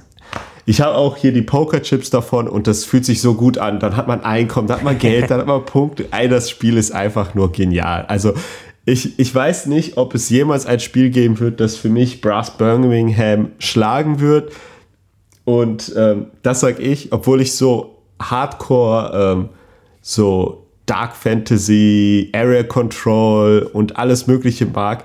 Aber Brass Birmingham hat sich richtig eingebrannt. Das ist auch Wallis äh, Platz 1 äh, schon ewig und ich weiß nicht, ob da jemals was, was rütteln wird. Ich weiß, Wally mag Planet X sehr, sehr gerne, aber Brass Birmingham, it's just perfect. Krass. Ja, heftige Worte. Also ich denke, das ist definitiv ein Spiel, was wir demnächst nochmal spielen müssen. Definitiv. Du hast es ja nur Weil digital gespielt. Ich habe ich hab es nur digital gespielt, zweimal tatsächlich und ähm, ich stoße mich ja immer noch so ein bisschen an diesen, an der Immersivität, dass manche Sachen einfach mechanisch zwar Sinn machen, aber thematisch nicht so ganz für mich. Du meinst und, ähm, die Kohle jetzt? Ja, Kohle, Eisen, die ganze, die ganze, ähm, diesen ganzen Kreislauf der Ressourcen finde ich tatsächlich nicht so stimmig. So wie ich das. Äh, ist ja, ist ja so, oder nicht? Also es ist ja schon, das ist ja das Komplexeste am Spiel, eigentlich das zu verstehen, so gefühlt. Das Weil es ja halt nicht, nicht diese, diese Logik hat, die man aus anderen Spielen kennt. Das muss man akzeptieren. Ne? Aber ähm, trotzdem also Aufmachung finde ich, find ich klasse. Ich finde, also ich hatte auch Spaß am Spiel, aber es war eben nicht ich bin ja rangegangen mit, boah, ist das beste Spiel überhaupt von ganz vielen. Und da war es, da war für mich eher so ein bisschen noch Ernüchterung. Aber wie gesagt, war nur online und äh, ich würde es auf jeden Fall auch nochmal spielen wollen. das ist definitiv so. Und dann auch gerne mit Leuten, die nicht so lange überlegen, also mit dir. und äh, dann, äh, glaube ich, könnte mir das Spiel auch deutlich mehr Spaß machen, tatsächlich. Weil ein, einzigartig ist es auf jeden Fall. Das muss man klar sagen. Einfach richtig gut. Ja, gut. Aber das war jetzt, das werden ja die meisten kennen, aber ja, wobei mein Spiel, muss ich jetzt sagen, meins auf der 1 werden auch sehr, sehr viele kennen. Und da habe ich nicht unbedingt nur, also da habe ich auch meinen Einfluss dran gehabt, würde ich behaupten. Also wie vielen Leuten ich dieses Spiel empfohlen habe und die es sich danach tatsächlich nach ein, zwei Partien gekauft haben. Ich weiß nicht, wie viele das waren. Ich meine, du warst es tatsächlich auch, ne? Meinst du Mindbug? So ist es. Ich meine Mindbug tatsächlich. Ähm, tatsächlich sogar in der Top 1000. So. Uh. Und ähm, es ist ein ganz, ganz kleines Kartenspiel. Und äh, von daher, wer, wer, es nicht kennt und gerne zu zweit spielt und Sachen, äh, sehr, so gerne Duellkartenspiele spielt, sei es, äh, sei es ähm, Magic oder aber auch Marvel Snap oder keine Ahnung, der muss sich das eigentlich mal zulegen, weil es ist ein absolut genialer Mechanismus. Wir haben 52 Karten, meine ich. Oder sind es nur 32 unterschiedliche? Boah, jetzt weiß ich gar nicht mehr. Ich spiele immer. Mittlerweile spiele ich mit Erweiterung. Ich glaube, es sind 32 unterschiedliche Karten. Ähm, boah, jetzt, liebstes Spiel und ich weiß es nicht auswendig. Shame on me. ich weiß auch ähm, nicht, wie viele Karten Brass hat. Ähm, ja, das ist ja gut, aber das sind, glaube ich, mehr. Ähm, ja, und wir haben äh, Kreaturen, die wir ausspielen. Wir haben in unserem Zug nur eine Möglichkeit. Entweder greifen wir mit einer bereits ausgespielten Kreatur an oder wir spielen eine neue aus. Und ähm, ja, Card, Card Game typisch ähm, gibt es verschiedene Effekte, wenn wir sie ausspielen, wenn wir mit den Kreaturen angreifen. Es gibt passive Effekte. Ähm, es gibt Keywords, also ja, verschiedene, verschiedene äh, ja, wie, wie, soll man Keywords übersetzen? Verschiedene Schlüsselwörter, die ja. Kreaturen quasi haben, ähm, wie zum Beispiel giftig oder ungreifbar oder äh, Jäger, womit man andere heranziehen kann und so weiter. Also viele verschiedene und das kompakt auf so wenig Karten. Und das Geniale an diesem Spiel ist, wenn jemand eine Kreatur ausspielt, kann der andere einen von zwei Mindbugs benutzen. Die hat man quasi fürs gesamte Spiel und kann quasi damit die äh, Kreatur klauen und mitsamt all ihren Effekten, die ausgelöst werden. Und das ist eine sowas von genialer Mechanismus, der dieses gesamte Spiel so ganz krass balanced, weil im Endeffekt man immer im Kopf haben muss, die Karte, die ich spiele, könnte der andere klauen, aber vielleicht möchte ich auch, dass die Karte, die ich jetzt spiele, der andere klaut und wähle eine, die ja schon ganz stark ist, aber habe direkt schon einen, einen Gegenpart, zu der Karte auf der Hand und danach kann er sie vielleicht nicht mehr klauen, weil er schon zwei Karten geklaut hat. Und so beginnen dann die Mindgames und ja, was soll ich sagen? Auf der Messe 2021 habe ich es mitgenommen, einfach mal blind, weil ich dachte, ähm, ja, nehme ich mal mit. Äh, so ein kleines Kartenspiel. Ich mag ja Duell-Kartenspiele gerne. Ähm, ja, und seitdem über 270 Partien gespielt. was soll ich sagen? Es ist äh, sicherlich das meistgespielteste Spiel was ich in meiner Sammlung besitze. Und ähm, es ist sicherlich auch vom Preis-Leistungs-Verhältnis das Beste, weil ähm, ne, also man kriegt es für, für einen geringen Preis und es ist ein Spiel easy to learn und hard to master. Es ist auch jedes Mal unterschiedlich, wenn ich gegen andere Leute spiele. Beim BSG-Wochenende hier habe ich ja auch kläglich in der ersten Runde tatsächlich versagt, weil ich einfach sehr, sehr schlecht einschätzen kann, wie andere Leute spielen. Gegen meine Freundin, da weiß ich mittlerweile, äh, wie ich da ungefähr spiele. Keine Ahnung, das, das stellt sich so ein bisschen ein, aber es gibt verschiedene Taktiken. Jeder schätzt die Karten unterschiedlich stark ein. Dadurch wird dieses Herausbaiten der Mindbugs schwerer. Ähm, es ist, es ist einfach nur ein geniales Spiel, wo ich einfach ebenfalls pure Liebe empfinde und wo du mich zu jeder Tag- und Nachtzeit wecken kannst und ich dir sage, ja komm, na, let's go, eine Runde. So. genau. Ja. Kurz gespielt, wir Geil. brauchen so fünf bis zehn Minuten und dann ist eine Runde vorbei. Ist für uns eigentlich immer so ein gesetzter Absacker, wenn wir zu zweit spielen. Kann ich dir nur zustimmen. Wobei ich persönlich sagen muss, ich mag Redlands mehr. Ja, Redlands mochte ich auch ganz gerne, aber ich muss sagen, nach so 20 Partien habe ich dann gemerkt, Mindbug ist schon das bessere Spiel. Aber bei mir liegt es auch daran, Wally mag Redlands mehr. Mindbug ja. zieht bei ihr nicht so. Aber weißt du, was richtig gefährlich wird, wenn Mindbug aufs denn? Handy rauskommt? Äh, ja, genau. Also ich habe auch mit, den, mit, mit äh, dem Marvin Hegen und dem Christian Kudal, die waren ja auch auf der Messe. Richard Garfield ist ja Co-Designer. Und mit dem habe ich mich auch lange unterhalten, weil wie gesagt, es ist mein allerliebstes Spiel und ähm, ne, man, man kann ja auch da mal ein bisschen quatschen mit denen. Sind super nett. Vielleicht sind die auch mal offen für einen Podcast, wer weiß. Wer weiß. Ähm, ich weiß, dass der, dass der Marvin Hegen auch einen Podcast hat oder war es der mhm. Christian Kuhler? Ich meine, Marvin Hegen. Und dort hat er im Endeffekt auch über die Entstehungsgeschichte von Mindbug so ein bisschen dokumentiert. Also sehr, sehr spannend. Ähm, total nett. Und äh, da kommt einiges. Also da kommen Erweiterungen, die sind gerade in Planung, äh, das wirklich als, als, App zu, äh, als App umzusetzen und das alles als Independent-Entwickler. Also die haben keinen Verlag im Hintergrund. Er möchte das alles selbst vertreiben. Und ähm, ja, wie viele Leute sich dieses Spiel einfach gekauft haben durch mich, ich weiß es gar nicht. Ich habe keine Ahnung mehr, diese Lawine habe ich da irgendwie mal ins Rollen getreten und habe jedem gesagt, der, selbst bei eBay Kleinanzeigen, wenn jemand gesagt hat, ah, hier ist das ein gutes Zwei-Personen-Spiel, sage ich ja, aber dann guck dir mal Mindbug noch dazu an. Ich biete es zwar nicht an, aber das sollte man sich unbedingt mal zulegen. Ähm, einfach unfassbar gut. Also ja. diese Idee ist einfach genial gewesen. und deshalb ist Richard so Garfield ja auch reingegangen. So simpel, aber so gut. Ne? Dass man sich ja. denkt, so, hä, wieso ist da nicht vorher jemand drauf gekommen? Ja. Das. Also, und vor allen Dingen, es ist das erste Spiel, ne? was, äh, was, was sie entwickeln. Es ist das allererste Spiel und dann direkt so ein Brett rauszuhauen. Ja. Alle, alle Hochachtung. Ist ja bei Gloomhaven auch so. Isaac Childress, Echt? das war sein erstes. Ah. Also ich weiß, ich weiß, vielleicht hat er vorher so, ich weiß nicht, ob der vorher irgendwas gemacht hat, aber ich glaube, das war sein erstes Spiel. Vorher kannte den ja, keiner. Können wir live hier nochmal auschecken. Nee, aber freut mich, dass dir auch gefallen hat. Also du hast es ja auch dann gekauft, weil ich jeden irgendwie damit, damit nerve, dass er es mal ausprobieren muss, weil es halt einfach übertrieben gut ist. Ähm, ja. Ich, sieht tatsächlich so aus, als wäre es mit nee, das erste. Nicht. Er hat Forge War noch vorher gemacht. 2015 ja. und danach kam Gloomhaven. Das war's aber. Also, ja. ja. Und bei also, Forge also, War weiß ich nicht mal, ob er der einzige Designer war. Ja, war tatsächlich, sehe ich hier gerade. Ja. ja. Ja, cool. Ähm, interessante Top 3. Ich denke, da hat jetzt nicht jeder mit gerechnet, nee, diese, ist, diese Spiele zu finden. und trotzdem war es irgendwie offensichtlich, wenn man mich kennt. Ja, und wenn man mich kennt auch. Ja. Ja. Gut.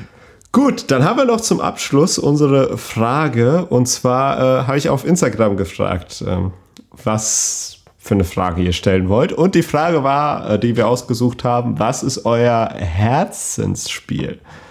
Ich weiß nicht, wie du das interpretiert hast. Ich habe das so ein bisschen interpretiert. Ein Spiel, das mir besonders am Herzen liegt, aber auch so unterbewertet ist, meiner Meinung nach. Aber okay. ich, also das mit unterbewertet ist nicht so wichtig. Aber das Spiel ist für mich sehr wichtig. Ich sag einfach direkt den Titel, ne? Ja. Zwar ist das für mich äh, Seven Wonders Architects. Oh ja. Weil ich finde es. Das haben wir ja auch zusammen gespielt. Ich, ich, ich, Seven Wonders Architects ist nämlich für mich so ein Spiel, ich will das jedem zeigen. Ich will das immer mit irgendjemandem spielen. Ich will alle überzeugen, dass das ein tolles Spiel ist. Ich bin jedes Mal sauer, wenn ich weiß, dass das nicht fürs Spiel des Jahres äh, nominiert oder gewonnen hat. Mhm. Und ähm, deshalb ist es für mich so ein Spiel, was ich als Herzensspiel sehe, weil ich habe das beim ersten Mal gespielt, ich glaube sogar noch öfter und war dann so, hm, irgendwie ist das lame, ist ja irgendwie nicht so besonders. Und dann hat es mich gepackt. Ich bin da jetzt, glaube ich, auch bei, keine Ahnung, 40, 50 Partien oder so. Krass. Und ich weiß auch, dass das Spiel nicht balanced ist. Ich kann dir sagen, dass einige Sachen ein bisschen zu stark sind, meiner Meinung nach. Ein Weltwunder finde ich zu stark. Aber das ändert für mich nichts, dass ich nach wie vor das Spiel super gern auf den Tisch hole und ähm, das jedem zeigen möchte, der mal bei mir zu Besuch ist. Ja, und du hast es mir auch gezeigt. Ich war gar nicht so gehuckt erstmal. Also du hast es mir mehrfach angeboten. Ich so, ja, halt ich nicht, ne? Seven Wonders Duel mag ich ja gern, das normale Seven Wonders auch, aber jetzt noch so eine abgespeckte Version und dann haben wir es ja gespielt und selbst zu zweit hat es ja irgendwie total Bock gemacht. Ich weiß auch ja, nicht warum. Es ist halt so also, voll, voll der schöne Absacker. Der, das ist einfach, ja, auch ja, super unterbewertet. Genug. Ja, voll. Äh, das war der gleiche Jahrgang wie Mikro Makro, ne? Ja. Ich glaube schon. Ja, das ist ja gut. Das war sowieso ein sehr seltsamer Spiel des Jahres äh, Jahrgang. Micro Macro ist kein Spiel. Change nee, my mind. Sehe seh ich ja auch so. Sehe ich ja auch so. Ähm, ja, aber, aber cool. Ja, äh, kann ich, äh, ja, würde ich auch als Herzensspiel verstehen bei dir, auf jeden Fall. Ähm, bei mir, ich habe das so interpretiert, es ist ein Spiel, was mir einfach sehr, sehr viel wert ist. Also, was mir, in, was in meinem Herzen einen hohen Stellenwert hat, auch wenn ich es vielleicht nicht so häufig spiele wie andere mhm. Spiele. Ja. Und äh, bei mir ist das tatsächlich mein Platz 4 der, der Top 10, zufälligerweise. Und zwar ist das Flügelschlag. Ähm, das war das Spiel, was ich auf der Messe 2019, also wir hatten vorher nur so ein paar Spiele mal ab und an gespielt, so im Urlaub, aber was mich so richtig in das Hobby wieder zurückgeholt hat ähm, habe mir das dann zu Weihnachten schenken lassen und wir waren mit meinem besten Freund im Urlaub und haben dort, ähm, ja, haben dort Brettspiele gespielt. Da haben wir Kitchen Rush gespielt, das Minecraft-Spiel hatten wir gespielt, aber wir hatten im Endeffekt auch Flügelschlag uns äh, angeeignet und gelernt.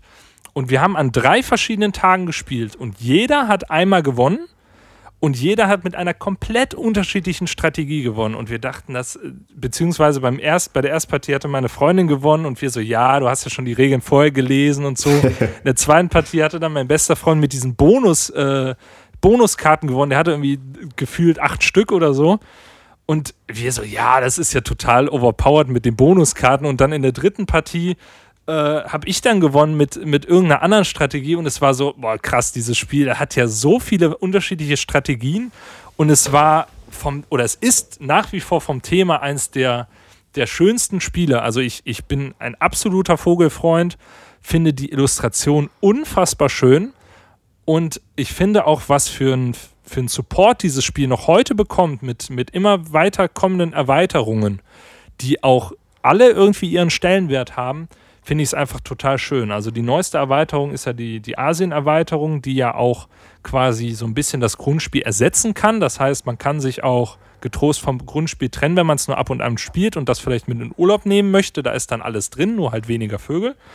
Und es hat einen coolen Zweispieler-Modus jetzt drin, wo wir Area Control-mäßig auf einer Karte quasi, je nachdem welchen Vogel wir ausspielen, Mehrheiten bilden können, um darüber quasi nachher die, ähm, ja, die, die ähm, Rundenbedingungen zu erfüllen. Die gibt es im klassischen Sinne quasi nicht mehr. Zu zweit war das immer etwas, wo ich sage, ja, das war zu zweit jetzt nicht so das Spannendste. Ähm, das haben sie jetzt gut gelöst. Und eben die Vögel. Also ich weiß nicht, ob ich, wie viele Partien ich gespielt habe, online sicherlich relativ viele, aber auch auf dem Brett bestimmt 30, 40, keine Ahnung. Und es wird nicht langweilig. Also ich finde, jedes Mal, wenn ich das spiele, dann beruhigt mich dieses Spiel ähm, und ich merke, dass ich es einfach total schön finde. Und ähm, ja, das ist so ein Spiel, wo ich mir definitiv auch die Big Box holen werde, weil auch die sehr, sehr schön aussieht, auch wenn sie teuer ist. Aber ähm, das ist so ein Spiel, das wird ewig auch in meinem Herzen bleiben, auch wenn ich weiß oder wenn es sich auch in den letzten Jahren gezeigt hat, dass ich andere Spiele einfach besser finde. Aber trotzdem wird Flügelschlag immer so dieses Spiel bleiben, womit ich wieder reingekommen bin in dieses Hobby oder so richtig in dieses Hobby reingestartet bin. Ja, ich finde Flügelschlag ja auch richtig cool. Ja, ja die, die meisten muss, ja. Ist ja muss auch immer noch äh, Ozeanien spielen. Habe ich immer noch nicht ja, gemacht. Ja, Ozeanien macht es halt wirklich.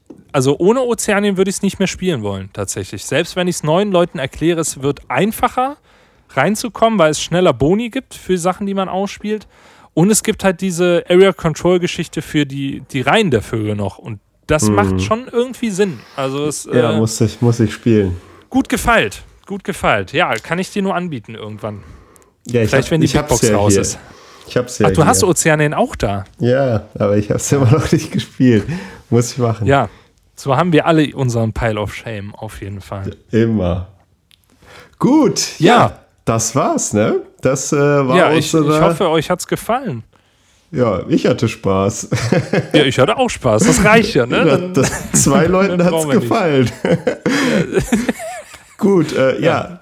Euer Feedback wie immer. Ähm, Schreibt es uns gerne, falls ihr Verbesserungsvorschläge habt oder ihr sagt, das ist schon perfekt oder was auch immer. Und ich würde dann sagen, das war's. Ne? Ja, und stellt eure Frage für die, für die nächste Folge vielleicht auch gerne. Genau. Ähm, weil wir werden natürlich immer aktuellere Fragen nehmen. Das heißt, wenn eure Frage jetzt nicht dabei war, dann stellt sie gerne sonst vielleicht nochmal. Ähm, wir können natürlich nicht alle Fragen auf einmal beantworten, aber wir suchen uns immer jede Woche eine oder zwei raus. Und ähm, dann, dann stellt, genau, stellt sie einfach nochmal, seid nicht enttäuscht, wenn wir die jetzt irgendwie nicht beantwortet haben.